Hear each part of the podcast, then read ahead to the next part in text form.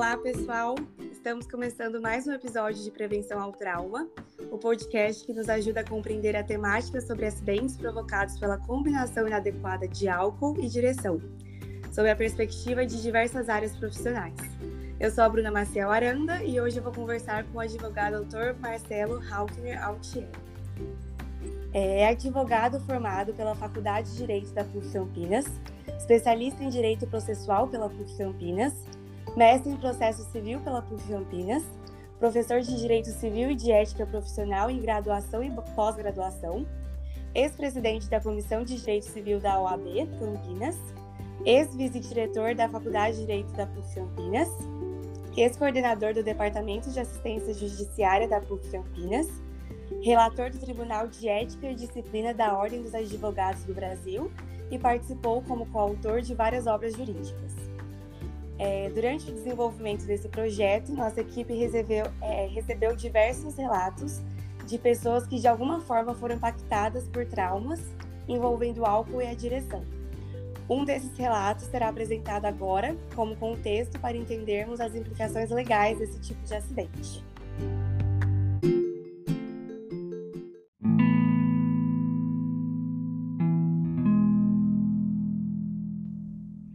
Dia 18 de novembro de 2020, eu perdi o meu pai para uma pessoa totalmente irresponsável, insensata e imprudente, que ocasionou a sua morte em um acidente de trânsito por não ter feito a sua obrigação de simplesmente parar no pare. O que mais me dói é o fato de não ter existido a omissão de socorro a uma quadra do hospital o assassino está solto. Só espero que a justiça seja feita e que Deus conforte os corações de quem o amava, pois só quem o perdeu e ficou aqui sabe o quão difícil é. Tenham consciência e responsabilidade no trânsito, porque uma vida não tem preço.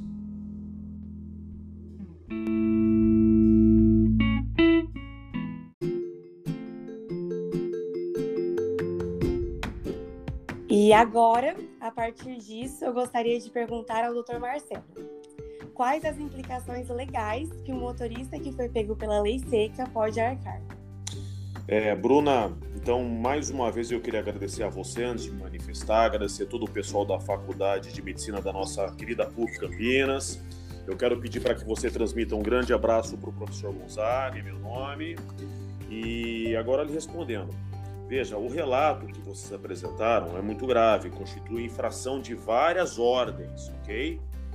Então aí você me relata um caso em que nós tivemos um acidente de trânsito, em que o causador do acidente ele se evadiu do local sem prestar socorro à vítima. Então aqui nós temos três tipos de consequências jurídicas: uma consequência jurídica de ordem penal ou criminal, se você preferir, uma consequência de ordem civil e uma consequência de ordem administrativa. Então a pessoa que assim agiu, até porque a pessoa que causou o acidente, ela estava possivelmente ou provavelmente alcoolizada, nós temos aqui três, como dito, né, três espécies de consequências jurídicas. Primeiro, consequência de ordem criminal. A pessoa que assim age, ela cometeu crime, crime previsto não só no Código Penal, mas também no Código de Trânsito Nacional. Crime de omissão de socorro, é um crime previsto em lei. É, é um crime de trânsito também, ou seja, a pessoa que assim age, ela certamente vai responder a um inquérito policial. Respondendo ao inquérito policial, ela vai, depois disso, provavelmente responder a uma ação penal, podendo até ser presa ela pode ser presa por conta dessa conduta. Eu dizer para você, é crime. Mas a consequência de ordem penal não é a única. Nós temos uma outra consequência jurídica de ordem civil.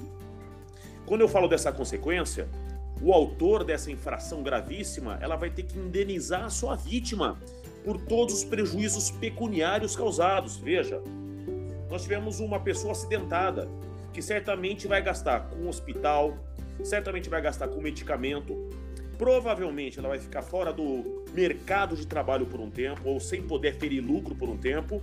Então aqui nós temos esse segundo efeito, o efeito de ordem civil. O causador do acidente, além de responder criminalmente, ele vai ter que indenizar pecuniariamente em dinheiro a sua vítima. E além da consequência de ordem criminal e de ordem civil, nós temos uma consequência de ordem administrativa. Ela vai responder perante o Detran. Muito provavelmente a carteira de trânsito, né, a carteira de motorista dessa pessoa vai ser caçada. Ela pode ficar até um ano sem poder dirigir. Então são essas as três ordens de consequência só para começarmos a conversa, Bruna. Perfeito. É, doutor Marcelo, e quando ocorre um acidente com danos de pessoas? Olha, é o que eu falei, né? Quando nós falamos de dano às pessoas, nós podemos falar desde um simples, é, um simples ferimento leve, como nós também podemos falar do evento morte. Né? Para um advogado, causar dano à pessoa, nós também falamos do evento morte, a pessoa pode morrer. É o que eu falei para você, um mero ferimento, a pessoa ficou ferida. Ainda que seja um ferimento leve. Olha, se for um ferimento leve, um dia de trabalho ela perdeu. Se for um ferimento leve, algum dinheiro, ainda que pequeno, ela vai gastar com medicamento. Ok? Então essa pessoa ela vai ter direito de se ver indenizada pelo causador do acidente. Agora vamos chegar no, no outro extremo.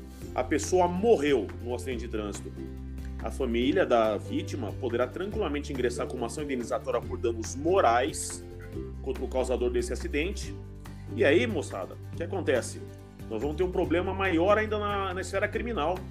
O crime não vai ser só o de omissão de socorro, vai ser um crime de homicídio, homicídio culposo. Homicídio culposo é aquele em que não há intenção de produzir o efeito danoso, tá? Não tiver intenção de matar. Mas se houver o evento morte, a pessoa vai responder por homicídio. Então não é bolinho não, viu, Bruna? Sim. E, doutor Marcelo, é, como no caso esposo, o motorista ele causou acidente, ele foi acusado de omissão de socorro, o que, que ele deveria ter feito? Olha, é obrigação de toda pessoa parar no local do acidente e tentar fazer o que possível for para tentar socorrer a vítima. Eu não sou médico, tá? Aliás, devo dizer aqui para você, Bruno, e para todo mundo que está ouvindo eu tenho um probleminha pessoal que é assim, não poder ver sangue. Depois, inclusive, eu vou falar com o pessoal de medicina, se você me permitir a brincadeira, para vocês me diagnosticarem o que é isso. Eu tenho um verdadeiro horror a sangue, mas se eu, por exemplo, venho atropelar uma pessoa, ah, ok? Enfim, estava é, distraído, faça chuva, faça sol, eu tenho que parar primeiro eu tenho que fazer uma avaliação muito pessoal que não é técnica. Será que eu consigo levar essa pessoa ao hospital? Ela está andando, ela consegue entrar no meu carro? Eu posso levá-la a um pronto-socorro? É o meu dever legal. Se a pessoa está caída, eventualmente desmaiada, eu tenho a obrigação de chamar o socorro, ligar para um SAMU da vida, aguardar é, a, a, a assistência chegar ir acompanhando a condução dessa pessoa ao hospital e verificar se ela precisa de alguma coisa. Inclusive se, eu, inclusive, se eu sou o causador do acidente, eu tenho que me dar todos os esforços para informar a família e me preparar para indenizar essa pessoa por todos os danos que ela sofreu, desde custos de hospital até é, ressarcimento pelo que nós chamamos em direito de lucro cessante. O que é lucro cessante? A pessoa ficou três meses sem trabalhar. Eu tenho que indenizá-la pelo valor que ela ganharia durante todo esse tempo. É uma coisa bastante grave, sim, viu, Bruna? Na esfera do direito é, é crime. É crime. Além das consequências civis que eu estou te mencionando. É, doutor Marcelo, alguns motoristas eles costumam alegar que não prestam socorro por medo de linchamento da população. Então, nesse caso, o que o motorista deve fazer para diminuir as consequências do seu ato? Eu ouço com certa reserva isso. Eu não parei com medo de linchamento por parte da população. Em cada mil casos, quantas vezes isso acontece? Uma vez? Duas vezes? Eu, com todo respeito a quem pensa dessa maneira, eu acho que isso mais me parece uma desculpa esfarrapada do que realmente algo que sugira uma fuga do local para me preservar. Mas vamos lá. Vamos dizer que realmente a pessoa ela causou um acidente num local perigoso, Digamos aí que por conta do acidente, aquela população local se reuniu já em torno de agressividade, aquelas circunstâncias surgiram que a pessoa vai ser linchada. Bom, eu posso até dizer que se justifica é, a fuga desse causador de acidente por uma coisa chamada caso fortuito ou força maior. Se a pessoa de um lado ela tem todo o direito, todo o dever de prestar socorro à vítima, de outro lado ela não, não tem o dever legal de fazer isso o risco iminente à sua própria vida. Aí é o caso fortuito ou força maior, aí ela estará autorizada a sair do local para preservar eventualmente a sua vida, a vida dos seus próprios familiares. Mas volto a insistir, viu, Bruna? Eu tenho quase 25 anos de advocacia. É, quando a pessoa fala que fugiu do local para evitar um linchamento, em 99,9% dos casos, isso me parece mais uma desculpa esfarrapada, com todo respeito a quem age dessa maneira, tá? Sim. É, Marcelo, o que a população que presencia casos como esse deve fazer? Como denunciar e a quem recorrer? Olha, é, essas situações, Bruna, são muito imediatas. Quem presenciou o acidente é uma testemunha. E sendo uma testemunha, vai provavelmente reproduzir tudo que viu em juízo como testemunha. Então, a pessoa que vê esse acidente já tem que ter consciência de que muito provavelmente ela vai estar à frente de um juiz relatando tudo o que ela viu, até para ajudar na incriminação da pessoa que causou o acidente. Mas é claro que se o causador do acidente não acionou um socorro ou se não prestou um socorro, aí os, as próprias pessoas que viram o evento, elas têm o dever de elas sim acionar o socorro e na medida do possível, naquilo que puderem, elas devem socorrer a vítima da maneira que podem, ok? É como eu falei para você, eu não sou médico, eu não sei como se faz um socorro imediato, embora eu creia que isso seja um pouco intuitivo, mas as pessoas que estão em volta também, ao invés de ficar olhando como meros curiosos, ajuda. Isso também, por parte dessas pessoas, pode caracterizar, a depender das circunstâncias, omissão de socorro. Perfeito. E, doutor Marcelo, além dos já citados, é, quais recursos que a família pode recorrer nessa situação? São esses mesmos, tá, o Bruna? Nós temos a nossa Constituição Federal, nós temos o nosso Código Penal, nós temos o nosso Código Civil e, claro, que a lei impõe a todos nós limites, tá?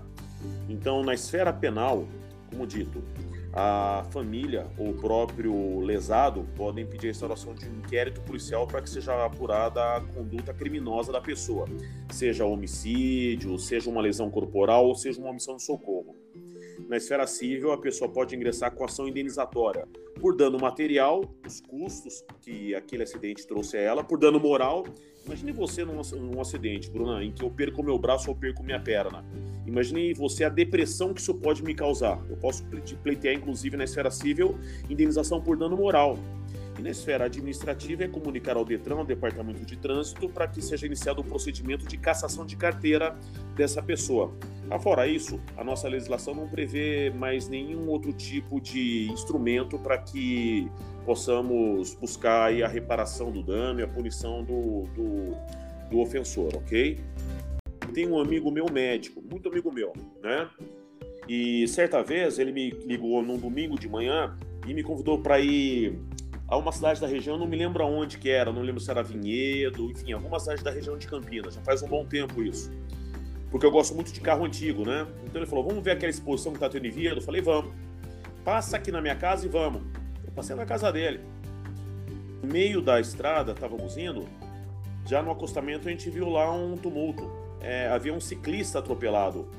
E o, a pessoa que causou o acidente foi embora, né? Saiu correndo. Ele falou: para, para, para, para, para, para, que tem um acidentado. Então era de um lado um médico que tinha o dever profissional de socorrer e de outro lado um advogado que tem toda a, a ciência do que é uma omissão de socorro, né? Eu com esse problema de, meu Deus do céu, tem um problema em ver sangue que você não faz ideia.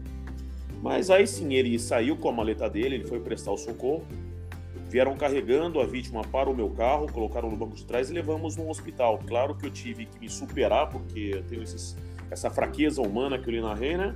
E levamos a vítima ao hospital. E o ofensor foi localizado, respondeu criminalmente, respondeu civilmente, teve a carteira caçada. Então, estou expondo isso porque foi um caso concreto, um caso que eu participei como coadjuvante, mas participei desse evento. Então, uma coisa muito séria mesmo. Mas de qualquer maneira, Bruno, eu quero mais uma vez agradecer a vocês, agradecer a toda a atenção que vocês tiveram aí comigo estou sempre à disposição também. Então, doutor Marcelo, é isso. É, nós agradecemos imensamente ao senhor pelas contribuições e por ter se colocado à disposição em todos os momentos. É, esperamos vocês no próximo episódio de Prevenção ao Trauma muito obrigada a todos.